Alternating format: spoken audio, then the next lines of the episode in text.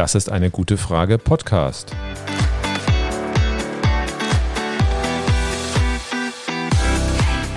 Der Podcast zur Klimakrise. Und zur Energierevolution. Von Cornelia. Und Volker Quaschning. Ja, herzlich willkommen zu einer neuen Folge bei unserem Das ist eine gute Frage Podcast. Nachdem wir uns letzte Woche der Frage, was hat Gendern mit der Klimakrise zu tun, gewidmet haben und damit, ich will mal sagen, interessante Diskussionen auf unserem YouTube-Kanal ausgelöst haben, wollen wir uns heute wieder mal einem Themenschwerpunkt aus dem Bereich der Energiewende oder besser gesagt der Energierevolution widmen. Was ist also heute unsere Frage? Herzlich willkommen auch von mir. In der Politik, aber auch im Internet hört man immer wieder Stimmen, die behaupten, Deutschland könne sich gar nicht mit erneuerbaren Energien versorgen und wir seien auch künftig auf Energieimporte angewiesen. Mit der Pipeline Nord Stream 2 treibt Deutschland den Ausbau der fossilen Erdgasinfrastruktur voran, die Bundesminister Peter Altmaier dann irgendwann gerne auf grünen Wasserstoff umrüsten möchte, was wir in unserer Podcast-Folge Nummer 13 näher beleuchtet haben. Im März 2021 haben Deutschland und Saudi-Arabien außerdem noch eine Kooperation für den Import von Wasserstoff vereinbart. Andere ProtagonistInnen setzen auf Stromleitungen, die uns mit billigem Solarstrom aus Südeuropa oder Nordafrika versorgen sollen. Darum untersuchen wir heute einmal die Frage, kann sich Deutschland überhaupt alleine mit erneuerbaren Energien versorgen oder müssen wir zum Erreichen der Klimaneutralität möglichst schnell auf Energieimporte setzen? Die Frage, wie viel Windkraft und Photovoltaik brauchen wir, hatten wir eigentlich schon recht ausführlich in Folge Nummer 14 unseres Podcasts beantwortet. Diese könnt ihr auf den bekannten Podcast-Plattformen YouTube oder unserer Webseite, das ist eine gute Frage.de nachhören. Aber ich denke, wir sollten am Anfang nochmal mit einem Dreisatz zeigen, dass sich Deutschland sehr gut selbst mit erneuerbaren Energien versorgen kann. Rund die Hälfte Deutschlands besteht aus landwirtschaftlicher Fläche. Errichten wir überall dort Photovoltaikanlagen, können wir mit dem Strom rein rechnerisch rund siebenmal den gesamten heutigen deutschen Energiebedarf decken, also alles, was wir an Strom, Wärme und Treibstoffen brauchen. Diese Menge an Solarenergie reicht sogar, um den gesamten Endenergiebedarf in Europa zu decken und neben der Photovoltaik können wir auch noch massiv die Windkraft ausbauen, die uns vor allem im Winter dann ausreichend Strom liefert. Gut. Erstmal brauchen wir von Deutschland aus keine anderen Ländern mit Energie zu versorgen. Dort gibt es genau wie bei uns mehr als ausreichend erneuerbare Energien. Aber wenn wir viele Äcker mit Photovoltaikanlagen belegen, können wir viel weniger Landwirtschaft betreiben. Das sorgt doch dann an anderer Stelle wieder für Probleme. Darum bin ich ein großer Fan der sogenannten Agrarphotovoltaik. Das sind beispielsweise senkrecht errichtete lange Reihen mit Photovoltaikmodulen. Die Reihen stehen dabei so weit auseinander, dass dazwischen Traktoren fahren können. So lässt sich zwischen den Solarmodulreihen weiter Landwirtschaft betreiben und zusätzlich Strom ernten, also die Äcker doppelt nutzen. Weil wir die Flächen nicht so dicht mit Solarmodulen belegen können wie bei optimierten Freiflächen-Photovoltaikanlagen, geht die mögliche Solarstromproduktion pro Hektar um zwei Drittel zurück. Trotzdem könnte man mit Agrarphotovoltaikanlagen in Deutschland doppelt so viel Strom liefern, wie wir derzeit insgesamt in Deutschland an Endenergie verbrauchen. Und wir müssen unseren Energiebedarf auch nicht ausschließlich mit Agrarphotovoltaik decken. Wir können Photovoltaikanlagen auf Gebäuden errichten oder auf Parkplätzen. Wir können Windkraftanlagen an Land oder Offshore bauen und die Wasserkraft, Biomasse oder die Geothermie nutzen. Die Behauptung, Deutschland könne sich gar nicht aus eigener Kraft mit erneuerbaren Energien versorgen, ist also völliger Nonsens. Aber natürlich müssen wir noch etliche Solar- und Windkraftanlagen zubauen, bis es soweit ist. Derzeit decken erneuerbare Energien gut ein Fünftel unseres Endenergiebedarfs. Deutschland wird sich dadurch natürlich verändern, indem wir immer mehr Solar- und Windkraftanlagen sehen werden. Und diese Veränderungen werden von einigen Menschen abgelehnt, regelrecht bekämpft. In Bayern gibt es darum die sogenannte 10H-Regelung, die den Ausbau der Windenergie praktisch fast vollständig zum Erliegen gebracht hat. Für den Klimaschutz hilft es dann auch nicht, wenn an anderer Stelle Bäume umarmt werden. Und andererorts werden bereits große Photovoltaikanlagen bekämpft. Warum uns Veränderungen so schwer fallen und was man dagegen tun kann, haben wir in Folge Nummer 15 unseres Podcasts ausführlich erklärt. Die Politik hat vor den Energiewende-GegnerInnen und KlimaleugnerInnen praktisch kapituliert. Als sich im September 2020 Wirtschaftsminister Peter Altmaier auf Twitter darauf hinwies, dass er mit dem jetzigen Ausbautempo der Photovoltaik und Windkraft in Deutschland seine selbstgesteckten Klimaschutzziele gar nicht erreichen kann, antwortete er, heute werden 70 Prozent des Energiebedarfs importiert. Öl, Gas, Kohle, Uran. Wir werden künftig mehr grüne Energie in Deutschland produzieren, aber auch künftig werden wir importieren. grünen Wasserstoff und grünen Strom. Es gibt aber gar keinen funktionierenden Plan, nicht einmal den Ansatz einer Idee, wie wir in 15 Jahren ausreichend grünen Wasserstoff und grünen Strom nach Deutschland bekommen sollen. So viel Zeit bleibt uns nur noch, um völlig klimaneutral zu werden, wenn wir das Pariser Klimaschutzabkommen einhalten wollen. Die Vereinbarung irgendwelcher Absichtserklärungen in Saudi-Arabien oder Marokko ohne einen funktionierenden Fahrplan helfen dabei wenig weiter. Wo sollen denn die Überschüsse aus erneuerbaren Energien herkommen, die dann zu grünem Wasserstoff umgewandelt werden sollen? Alle Länder müssen doch erstmal schauen, dass sie selbst klimaneutral werden, bevor wir über grüne Energieimporte reden. Gut. Die Politik macht mal wieder das, was sie immer tut, wenn sie nicht in der Lage ist, eine funktionierende Lösung zu präsentieren. Sie verspricht eine Scheinlösung, die uns irgendwann einmal in ferner Zukunft erretten soll. Aber jenseits der ungedeckten Versprechungen der Politik gibt es ja auch durchaus zahlreiche Fans der Importlösung. Sie weisen darauf hin, dass wir in Deutschland im Winter kaum Solarstrom erzeugen können. Das ist in Südeuropa oder Nordafrika anders und darum ist dort Solarstrom auch billiger als in Deutschland. Naja, in Südeuropa und Nordafrika gibt es ebenfalls einen Winter und nachts scheint auch dort keine Sonne. In Südspanien oder Marokko liefert die Sonne im Dezember auch nur halb so viel Energie wie im Juni. Das ist zwar mehr als in Deutschland, wo der Unterschied eher bei dem Faktor 10 liegt, aber die Idee, wir bauen einfach eine riesige Solaranlage Marokko, ziehen dann eine fette Leitung zu uns nach Deutschland und haben dann das ganze Jahr lang rund um die Uhr billigen Solarstrom, funktioniert erstmal nicht. Okay, ich glaube, da müssen wir später nochmal tiefer einsteigen. Aber schauen wir uns erst einmal an, woher heute unsere Energie importiert wird und danach, welche Möglichkeiten wir künftig haben, grüne Energie zu importieren. Herr Altmaier meint ja, wir würden heute 70 Prozent unserer Primärenergie importieren. Die Zahl ist erstmal richtig. Erdöl, Erdgas und Steinkohle werden inzwischen sogar zu über 99 Prozent importiert. Die Förderung in Deutschland spielt da praktisch keine Rolle mehr. Aus Deutschland selbst kommen nur die Braunkohle und erneuerbare Energien. Und der gesamte Importanteil hat seit 1990 stark zugenommen. Damals wurden noch 25 Prozent des Erdgases und über 90 Prozent der Steinkohle in Deutschland selbst gefördert. Den drastischen Rückgang der Inlandsförderung fossiler Energieträger konnten die erneuerbaren Energien bislang nur teilweise wieder auffangen. Wirklich gut ist der hohe Importanteil aber nicht. Dadurch gibt es erhebliche finanzielle und politische Abhängigkeiten, die auch die Wirtschaft und die Verbraucherinnen stark belasten. Energieimporte können sogar Wirtschaftskrisen auslösen. Das bekannteste Beispiel waren die Ölpreiskrisen der 1970er und 1980er Jahre, die damals unsere Wirtschaft dramatisch einbrechen ließen. Heute ist zwar die Wirtschaft viel weniger anfällig für starke Ölpreisschwankungen, aber Risiken bestehen nach wie vor. Im Jahr 2012 hat Deutschland Erdöl, Erdgas und Steinkohle für über 90 Milliarden Euro importiert. Im Jahr 2020 ist die Summe durch den Verfall der Öl- und Gaspreise infolge der Corona-Krise auf knapp 50 Milliarden Euro gefallen. Aber auch das ist immer noch eine Stange Geld, die in Länder wie Russland oder Saudi-Arabien geht. Das ist doch konsequent. Permanent wird Putins Politik kritisiert und dann überweisen wir ihm jedes Jahr einen zweistelligen Milliardenbetrag für Erdöl und Erdgas. Und Saudi-Arabien ist ja auch ein Vorzeigeland in Sachen Demokratie und Menschenrechte. Immerhin bestellen die dann von unserem Geld Panzer und Autos. Gut, ab und zu wird auch mal ein Journalist zerstückelt, aber sowas kommt ja in den besten Familien vor. Fairerweise muss man dazu sagen, dass wir aus Saudi-Arabien im Vergleich zu Russland nur einen sehr kleinen Teil unseres Erdöls beziehen. Aber mit der Absichtserklärung für den Import von grünem Wasserstoff will die Bundesregierung den Importanteil wohl künftig weiter ausbauen. Bis irgendwann mal in Saudi-Arabien grüner Wasserstoff produziert wird, verbessert sich dort vielleicht sogar die Menschenrechtssituation. Die Hoffnung stirbt zuletzt. Bis dahin ist der hohe Anteil der Energieimporte aber in mehrerlei Hinsicht alles andere als eine saubere Sache. Wollen wir die Klimakrise stoppen, dürfen wir bereits in 15 Jahren gar keine fossilen Energieträger mehr nach Deutschland importieren. Setzen wir das wirklich um, wird das massive Konsequenzen für die heutigen Exportländer haben. In vielen Ländern hängt die Wirtschaft zu großen Teilen direkt vom Export fossiler Energieträger ab. Steuern diese nicht rechtzeitig um, kann es hier zu großen Verwerfungen, Krisen, ja sogar Kriegen kommen. Eine vorausschauende Politik müsste das auf dem Schirm haben und Lösungen für die betroffenen Länder entwickeln.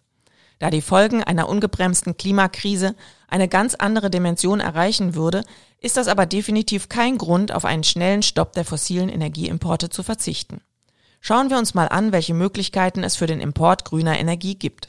Wollen wir grüne Energie, die klimaneutral aus erneuerbaren Energien hergestellt wird, aus anderen Ländern importieren, haben wir prinzipiell zwei Möglichkeiten. Wir können grünen Strom über ganz normale Stromleitungen auch über sehr weite Strecken transportieren und die andere Möglichkeit ist der Transport von grünen Energieträgern wie grüner Wasserstoff, Methan oder Methanol. Gut, dann fangen wir mal mit den Leitungen an. Neue Leitungen werden in Deutschland auch gebaut. Einige bezeichnen diese auch gerne als Stromautobahn. Ein umstrittenes aktuelles Bauprojekt ist der sogenannte Südlink. Er soll Strom von Windkraftanlagen aus Norddeutschland nach Süddeutschland transportieren. Diese Leitungstrasse hat schon eine skurrile Historie. Im Jahr 2014 hat Horst Seehofer in Bayern die 10H-Regelung eingeführt, die den Windkraftausbau praktisch gestoppt hat. Markus Söder führt diese Politik fort. Gleichzeitig wurde gegen neue Stromtrassen Stimmung gemacht. Ganz nach dem Motto, der Strom in Bayern kommt künftig einfach aus der Steckdose. Als der CSU dann klar wurde, dass es wohl ohne Windkraft und ohne Leitung wirklich nicht geht, sollte dann die Südlink-Trasse über Südhessen und Baden-Württemberg nach Bayern führen. Genau so gewinnt man das Vertrauen der Bevölkerung in die Energiewende. Aber schauen wir doch mal, ob die Leitung als Vorbild für großräumige Stromimporte dienen kann. Im Gegensatz zu den üblichen Drehstromleitungen wird der Südlink mit HGÜ-Leitungen realisiert. HGÜ steht für Hochspannungsgleichstromübertragung. Der Vorteil einer HGÜ-Leitung sind geringere Verluste. Der Nachteil ist, dass der übliche Wechselstrom erstmal in Gleichstrom und später wieder in Wechselstrom zurück umgewandelt werden muss. Das verursacht auch Verluste und zusätzliche Kosten für die nötigen Umwandlerstationen. Darum rechnet sich HGÜ erst ab Entfernungen von ein paar hundert Kilometern. Beim Südlink werden zwei parallele Leitungstrassen gebaut, die im Mittel gut 700 Kilometer lang sind. Sie werden eine Spannung von 525.000 Volt und eine Übertragungsleistung von jeweils 2 Gigawatt haben. Die Übertragungsverluste liegen im unteren einstelligen Prozentbereich und das macht die Technik generell auch für deutlich größere Übertragungsentfernungen interessant. Das heißt, man könnte Trassen wie den Südlink auch nach Südeuropa oder Nordafrika ziehen und Strom mit Verlusten von weniger als 10 Prozent bis nach Deutschland transportieren. Was die Verluste anbelangt, sind Stromleitungen allen anderen Transportmöglichkeiten klar überlegen. Das klingt ja erstmal prima. Aber was kann man denn mit so einer 2 Gigawatt Leitung überhaupt anfangen? Dann rechnen wir mal. Es wird nie gelingen, eine Leitung zu 100 Prozent auszulasten. Sonst müssten wir am Anfang und Ende große und teure Speicher bauen, die den Strom zwischenpuffern, wenn zu wenig produziert wird oder er zeitweise gar nicht gebraucht wird. Wenn alle Leitungen so wichtig wären, dass sie permanent zu 100 Prozent ausgelastet wären, hätten wir zudem ein riesiges Problem, wenn eine Leitung einmal ausfällt. Gehen wir einmal ganz konservativ von einer durchschnittlichen Auslastung von 70 Prozent aus.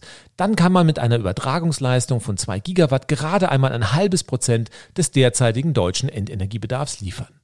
Auch wenn der Endenergiebedarf künftig deutlich runtergehen sollte, wollten wir, wie Peter Altmaier es angedeutet hat, 70 Prozent unseres künftigen Endenergiebedarfs nur durch Stromimporte decken, dann bräuchten wir dazu rund 100 parallele Leitungen.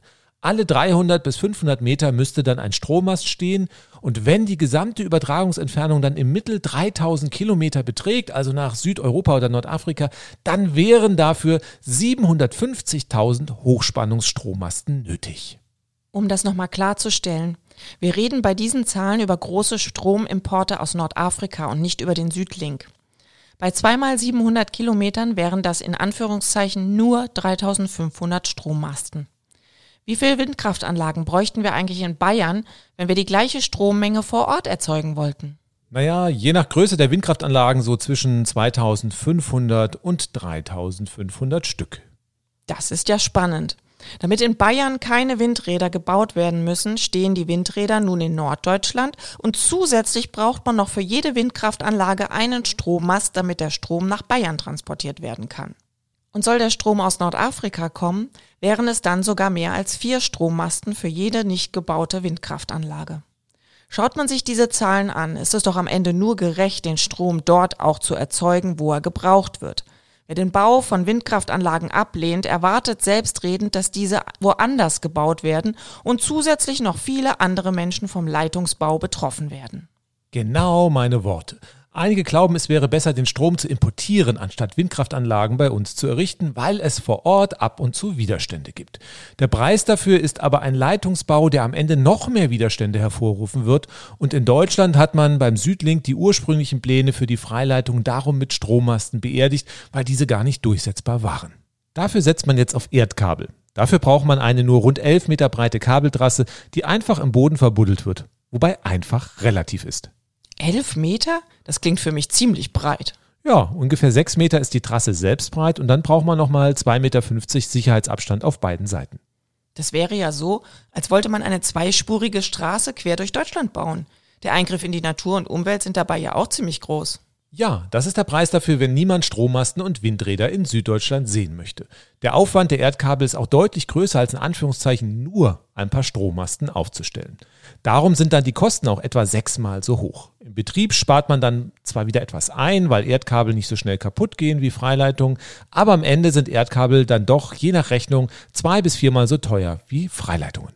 Okay, das erklärt auch, warum die Südlink-Doppelleitung am Ende rund 10 Milliarden Euro kosten soll. In anderen Ländern Europas dürfte die Liebe zu Strommasten auch nicht stärker ausgeprägt sein als in Deutschland. Auch hier wird man über weite Strecken auf Erdkabel setzen müssen. Da kann sich jeder selbst ausrechnen, was dann 100 Leitungen kosten, die im Mittel viermal so lang sind wie der Südlink. Auch wenn da dann durch Synergieeffekte die Kosten noch fallen könnten, reden wir am Ende schon über Summen in Größenordnung von 1000 Milliarden Euro nur für Stromleitungen. Dafür kann man schon recht viele Solar- und Windkraftanlagen in Deutschland bauen. Wobei BefürworterInnen von Leitungen immer anmerken, dass in Nordafrika die Sonne wesentlich öfter scheint und darum der Solarstrom deutlich billiger wäre. Prinzipiell ist das richtig. An einem guten Standort in Marokko ist die jährliche solare Bestrahlung etwa doppelt so hoch wie in Berlin. Da es weniger regnet und darum Solaranlagen mehr verschmutzen und die höheren Temperaturen auch die Leistung von Photovoltaikanlagen reduzieren, kann man grob über den Daumen gepeilt damit rechnen, dass eine Photovoltaikanlage in Marokko 80 Prozent mehr Strom liefert als bei uns in Berlin. Davon würden dann auch wieder ganz grob gerechnet 10% als Leitungsverluste verloren gehen und wir hätten zusätzlich die genannten hohen Kosten der Leitung. Was würde denn eine Photovoltaikanlage in Marokko kosten, die rein rechnerisch 70 Prozent unseres Energiebedarfs decken würde? Wenn es uns gelingt, unseren Endenergiebedarf durch die Elektromobilität und Wärmepumpen deutlich zu senken und wir Speicher- und Transportverluste einfacher halshalber mal außen vor lassen, bräuchten wir roundabout 600 Gigawatt an Photovoltaikleistung, die dann so um die 300 Milliarden Euro kosten würden. In der Folge Nummer 17 hatten wir die Kosten der Kernenergie besprochen. Die Summe würde gerade für zehn Kernkraftwerke reichen, wie eins aktuell in Hinkley Point in Großbritannien gebaut wird, die dann nur gut ein Fünftel des Stroms der Solaranlagen liefern könnten. Das spricht erstmal ganz klar für die Photovoltaik. Aber wie groß wäre denn diese Megasolaranlage? Man kann rund ein Megawatt pro Hektar installieren und dann kommen wir ungefähr auf 600.000 Hektar oder 6.000 Quadratkilometer oder 1,3 Prozent der Landesfläche Marokkos. Die Fläche entspricht 2,3 Mal der Fläche des Saarlandes und weil die SaarländerInnen Flächenvergleiche leid sind, würde auch ein Drittel des Bundeslands Sachsen passen.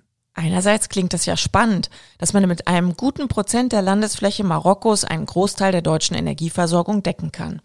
Andererseits sollte man die Menschen in Marokko einfach mal fragen, ob sie uns so viel Land abgeben wollen. Denn die MarokkanerInnen müssen sich zusätzlich auch noch selbst mit Strom versorgen, der klimaneutral ist. Wollen wir uns in Deutschland selbst versorgen, brauchen wir dann 70 Prozent mehr Photovoltaikleistung.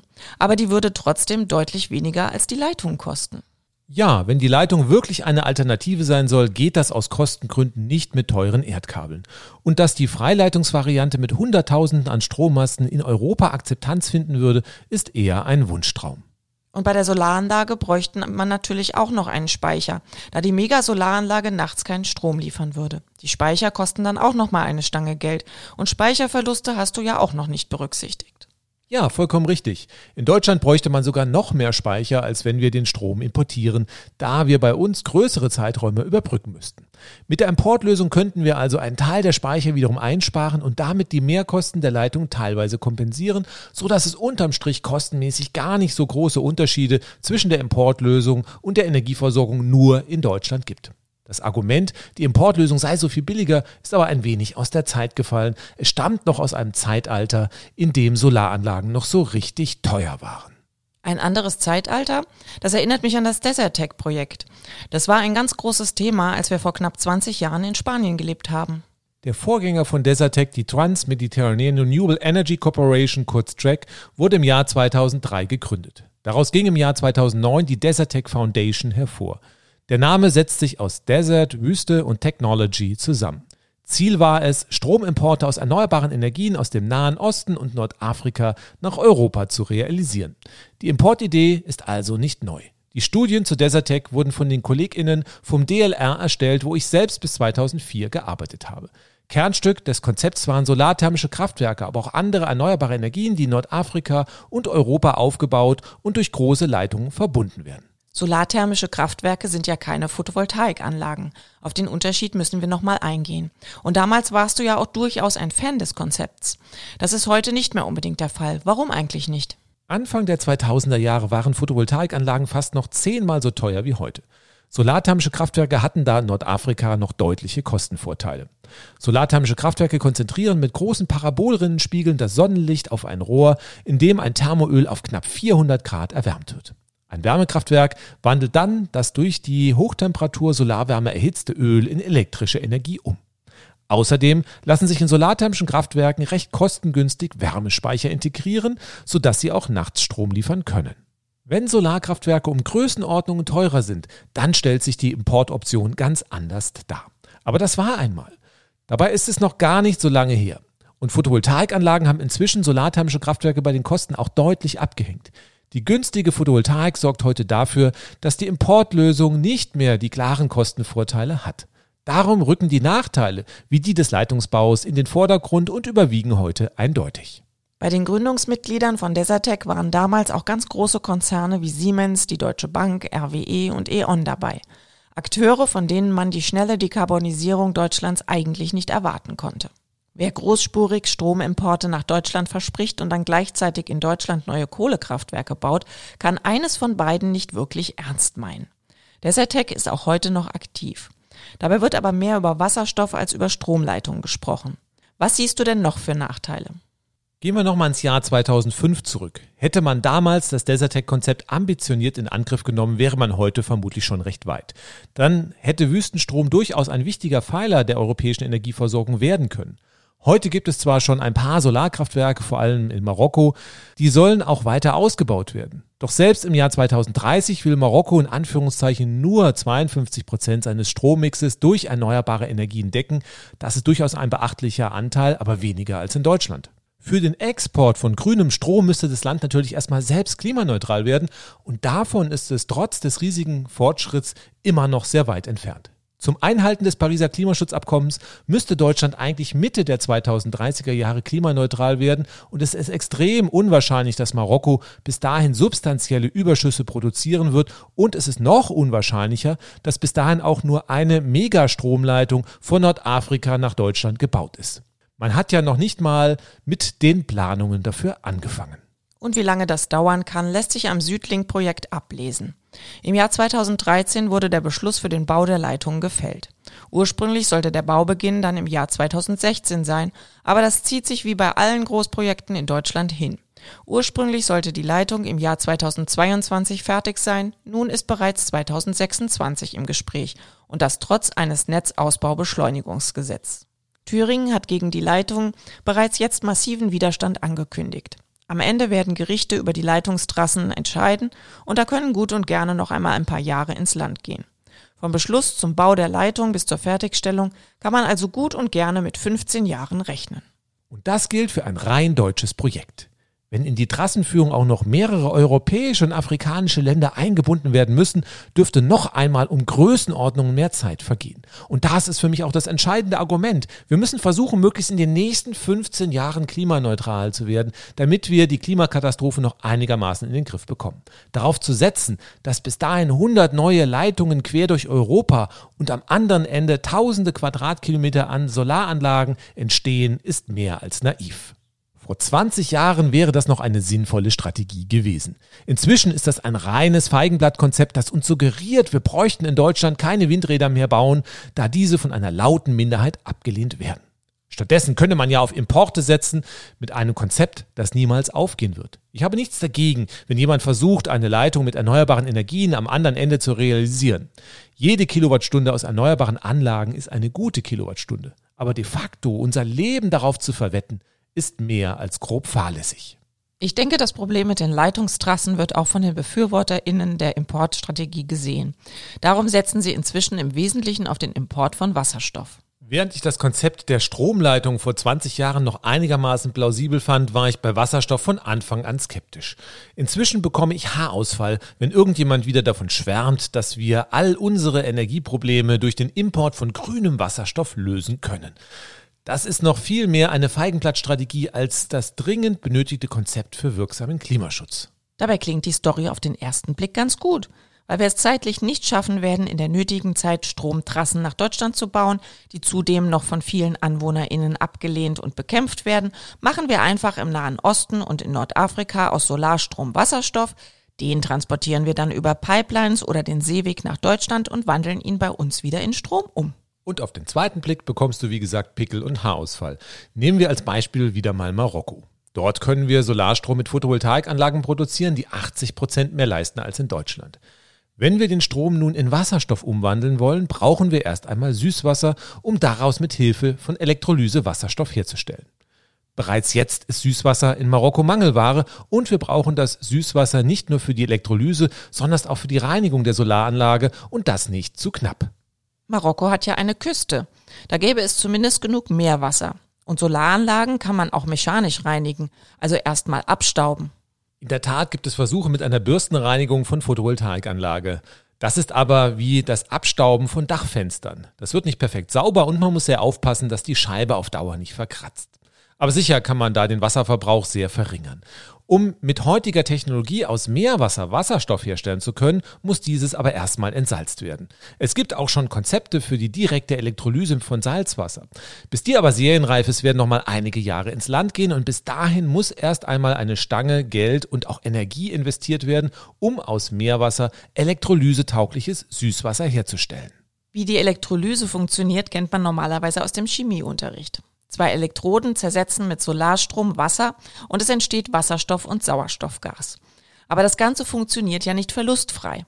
Ein Teil der Solarenergie geht bei dem Prozess verloren und die Elektrolyseure muss man auch erst kaufen und betreiben, was ebenfalls einiges an Geld kostet.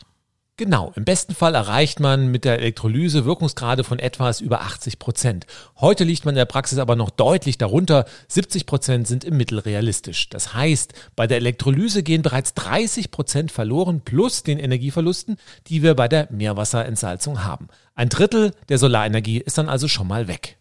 Und dann hat man erstmal Wasserstoff in der marokkanischen Wüste. Und der lässt sich nicht so einfach transportieren. Ja, Wasserstoff ist ein sehr leichtes Gas und nimmt darum ein großes Volumen ein. Um ihn sinnvoll transportieren zu können, muss er erst einmal auf hohen Druck gebracht oder bei minus 253 Grad Celsius verflüssigt werden. Auch das kostet wieder Energie und Geld. Da gehen nochmal 7 bis 15 Prozent der ursprünglichen Solarenergie verloren. Das komprimierte Gas lässt sich dann zum Beispiel durch Pipelines transportieren. Derzeit exportiert Algerien große Mengen an Erdgas nach Europa.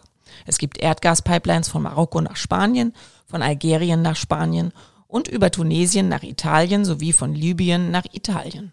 Ganz so einfach kann man die Erdgaspipelines aber nicht für den Wasserstoff nutzen. Die gesamte Infrastruktur und alle angeschlossenen Verbraucher sind auf Erdgas ausgelegt.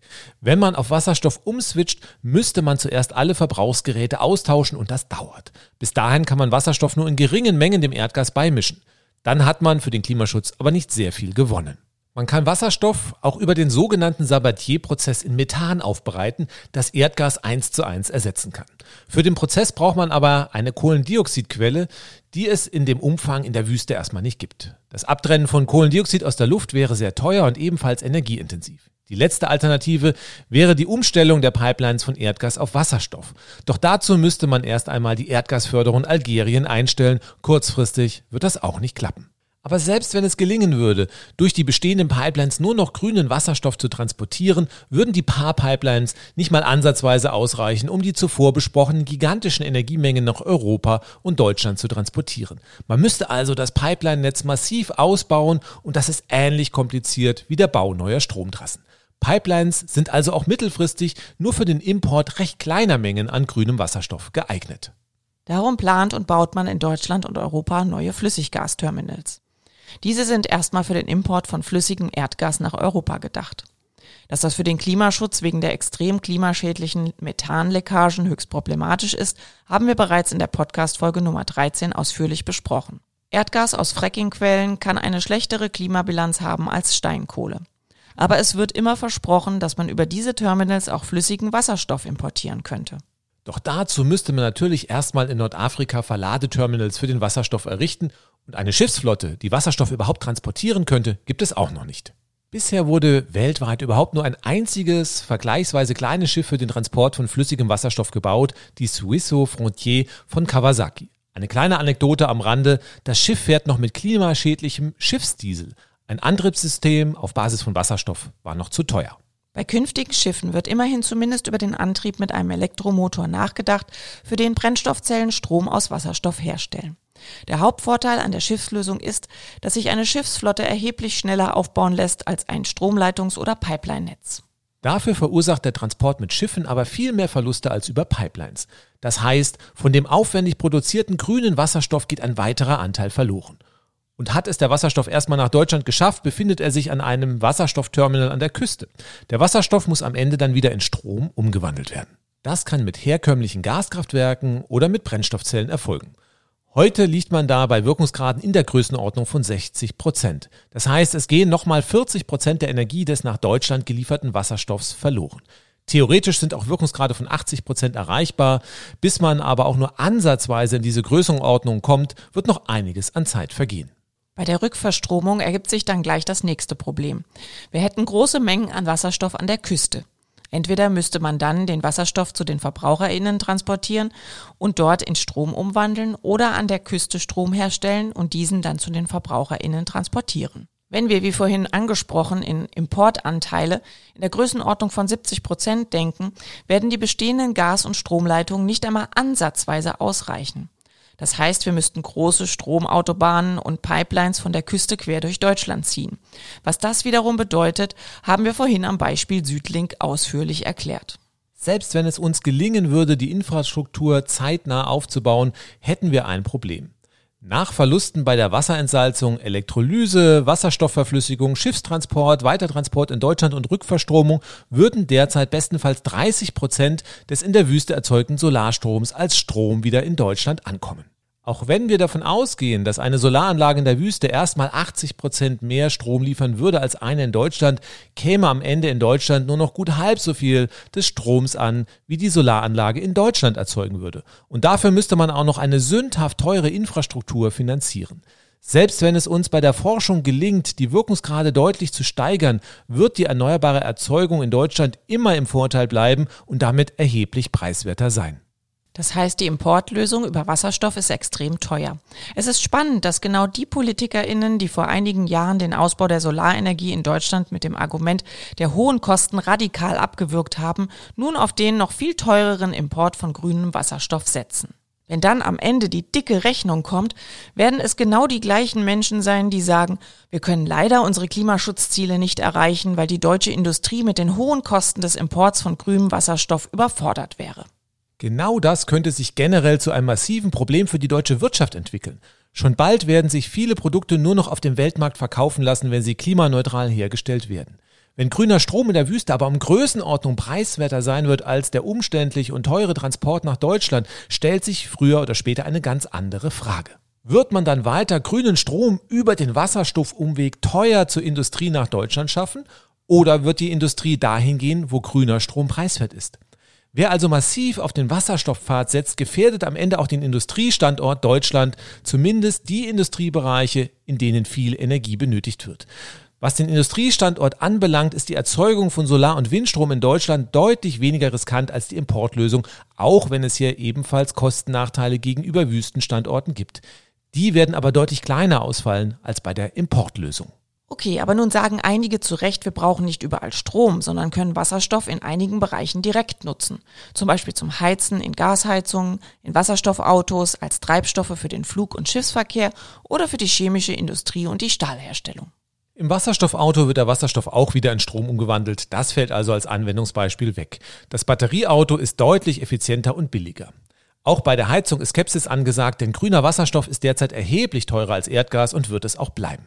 Hier würde die Botschaft lauten, okay, wir rüsten dieses Jahr alle klimaschädlichen Erdgasheizungen auf klimaneutralen Wasserstoff um. Nächstes Jahr vervierfacht sich eure Heizkostenrechnung. Besorgt euch schon mal warme Decken und warme Pullis. Aber wir arbeiten daran, dass wir in den nächsten 20 Jahren auf die doppelten Kosten runterkommen. Auf die freundlichen Kommentare dazu bin ich sehr gespannt. Nein, es bleiben nur Flug- und Schiffsverkehr und einige Industriesparten wie Stahlindustrie oder chemische Industrie, die Wasserstoff direkt nutzen können und nicht erst wieder in Strom umwandeln müssen. Hier kann man durchaus über den Import von grünem Wasserstoff nachdenken, aber auch das bedeutet in diesem Bereich starke Kostensteigerungen, die aber möglicherweise noch verkraftbar wären. Aber wenn wir uns nur auf die Bereiche fokussieren, in denen wir derzeit für die Klimaneutralität keine Alternativen zu grünem Wasserstoff haben, reden wir vielleicht über Importanteile von 20 Prozent. Den Rest werden wir in Deutschland selbst herstellen müssen. Okay, fassen wir nochmal alles zusammen. Der Ausbau erneuerbarer Energien, vor allem der Windkraft in Deutschland, stockt. PolitikerInnen versprechen, dass wir dennoch klimaneutral werden können, indem wir künftig einen Großteil der Energie in anderen Ländern durch Solar- und Windkraftanlagen produzieren und nach Deutschland importieren. Der Import über Stromleitungen käme kostenmäßig in die gleiche Größenordnung wie erneuerbaren Strom direkt in Deutschland zu produzieren. Aber nur, wenn wir dafür Freileitungen mit Hochspannungsmasten verwenden. Das ist aber vermutlich nicht durchsetzbar. Erdkabel wären deutlich teurer und die Trassenplanung und der Leitungsplan von Nordafrika oder dem Nahen Osten nach Deutschland ließe sich in dem für den Klimaschutz nötigen Zeitraum nicht umsetzen. Während diese Idee früher im Desertec-Konzept noch sehr populär war, verliert sie darum immer mehr AnhängerInnen. Die Alternative wäre die Umwandlung in Wasserstoff und die Rückverstromung in Deutschland. Der Transport über Pipelines, die noch gebaut werden müssten, ist aber zeitlich genau wie der von Stromleitungen in der für den Klimaschutz nötigen Geschwindigkeit nicht realisierbar. Es bleibt der Transportweg über Schiffe. Bei der Umwandlungskette von Strom, Wasserstoff, Strom gibt es sehr große Verluste, sodass die Wasserstofflösung erheblich teurer ist als die erneuerbare Stromproduktion in Deutschland. Die Mehrkosten sind so hoch, dass der Ausbau wegen der zu erwartenden Widerstände sehr wahrscheinlich früher oder später wieder temporär gestoppt oder zumindest verzögert wird, was für das Erreichen von Klimaschutzzielen fatal wäre. Die hohen Kosten gefährden auch die energieintensive deutsche Industrie, die möglicherweise ihre Produktionsstätten an Standorte und Länder mit günstigem erneuerbarem Strom verlegen müsste. Das Hauptargument für den Import großer Mengen an grüner Energie ist vor allem die angeblich mangelnde Akzeptanz für den nötigen dezentralen Windkraft- und Solarausbau in Deutschland. Die Importlösungen brauchen aber auch den Bau von Leitungstrassen, Pipelines und Flüssiggasterminals, die meist noch viel umstrittener sind als die Errichtung von Anlagen zur Nutzung erneuerbarer Energien. Und wir erwarten, dass die Kapazitäten, die wir in Deutschland nicht bauen möchten, in anderen Ländern zusätzlich zu dem, was diese für ihren eigenen Verbrauch benötigen, errichtet werden. Im Prinzip ist das die neue Art des Kolonialismus, der früher oder später auch in den betroffenen Ländern Widerstände hervorrufen wird. Wer also auf echten Klimaschutz setzt, das Pariser Klimaschutzabkommen einhalten und damit unsere Lebensgrundlagen erhalten möchte und darum in den nächsten 15 Jahren eine klimaneutrale Energieversorgung in Deutschland aufbauen möchte, kommt an einem massiven Ausbau erneuerbarer Energien in Deutschland nicht vorbei. Wenn ihr euch für echten Klimaschutz stark machen wollt, setzt auf erneuerbare Energien bei uns in Deutschland. Wenn ihr Dächer und Balkone habt, macht sie voll mit Solaranlagen und redet mit allen Menschen, die ihr kennt, darüber. Wenn ihr in einer Mietwohnung wohnt, dann tut euch mit anderen zusammen und fordert die Solaranlage von euren VermieterInnen ein. Wenn ihr noch keinen echten Ökostrom bezieht, dann wechselt jetzt zu einem echten Ökostromanbieter, der nur in erneuerbare Energien investiert. Infos dazu findet ihr bei den Parents for Future, bei Robin Wood oder bei utopia.de. Sprecht hierüber auch mit möglichst vielen Menschen in eurem Umfeld und sensibilisiert sie für dieses Thema. Wenn in eurer Gemeinde Solar- oder Windkraftanlagen gebaut werden sollen, unterstützt diese Projekte. Macht WindkraftgegnerInnen klar, dass die Alternativen zur Windkraft massiver Deichbau, Waldzerstörung und Dürren sind. Der Import ist keine Alternative und wenn er bezahlbar bleiben soll, müsste jede nicht gebaute Windkraftanlagen durch vier Hochspannungsmasten ersetzt werden. Konfrontiert die WindkraftgegnerInnen und PolitikerInnen mit diesen Fakten. Infos zu Fake News wie angeblich schädlichem Infraschall findet ihr auf Folge Nummer 16 unseres Podcasts. Unterstützt PolitikerInnen und Menschen, die mutig den Ausbau erneuerbarer Energien vor Ort vorantreiben. Informiert sie von unserem Podcast und den darin enthaltenen Informationen, die sie wiederum nutzen können. Denn nur wenn wir uns alle gemeinsam für wirksamen Klimaschutz stark machen und die dafür nötigen Maßnahmen im eigenen Land durchsetzen, werden wir die Lebensgrundlagen für uns und unsere Kinder erhalten können. Ich hoffe, wir konnten euch wieder mit vielen neuen Infos versorgen. Ich verabschiede mich und bedanke mich fürs Zuhören. Danke auch von meiner Seite. Wenn euch die Folge gefallen hat, abonniert unseren Kanal auf YouTube, setzt dort einen Like und schreibt einen Kommentar, folgt uns auf einer der Podcast-Plattformen und vor allem empfehlt uns weiter. Danke fürs Zuhören und tschüss, bis zum nächsten Mal.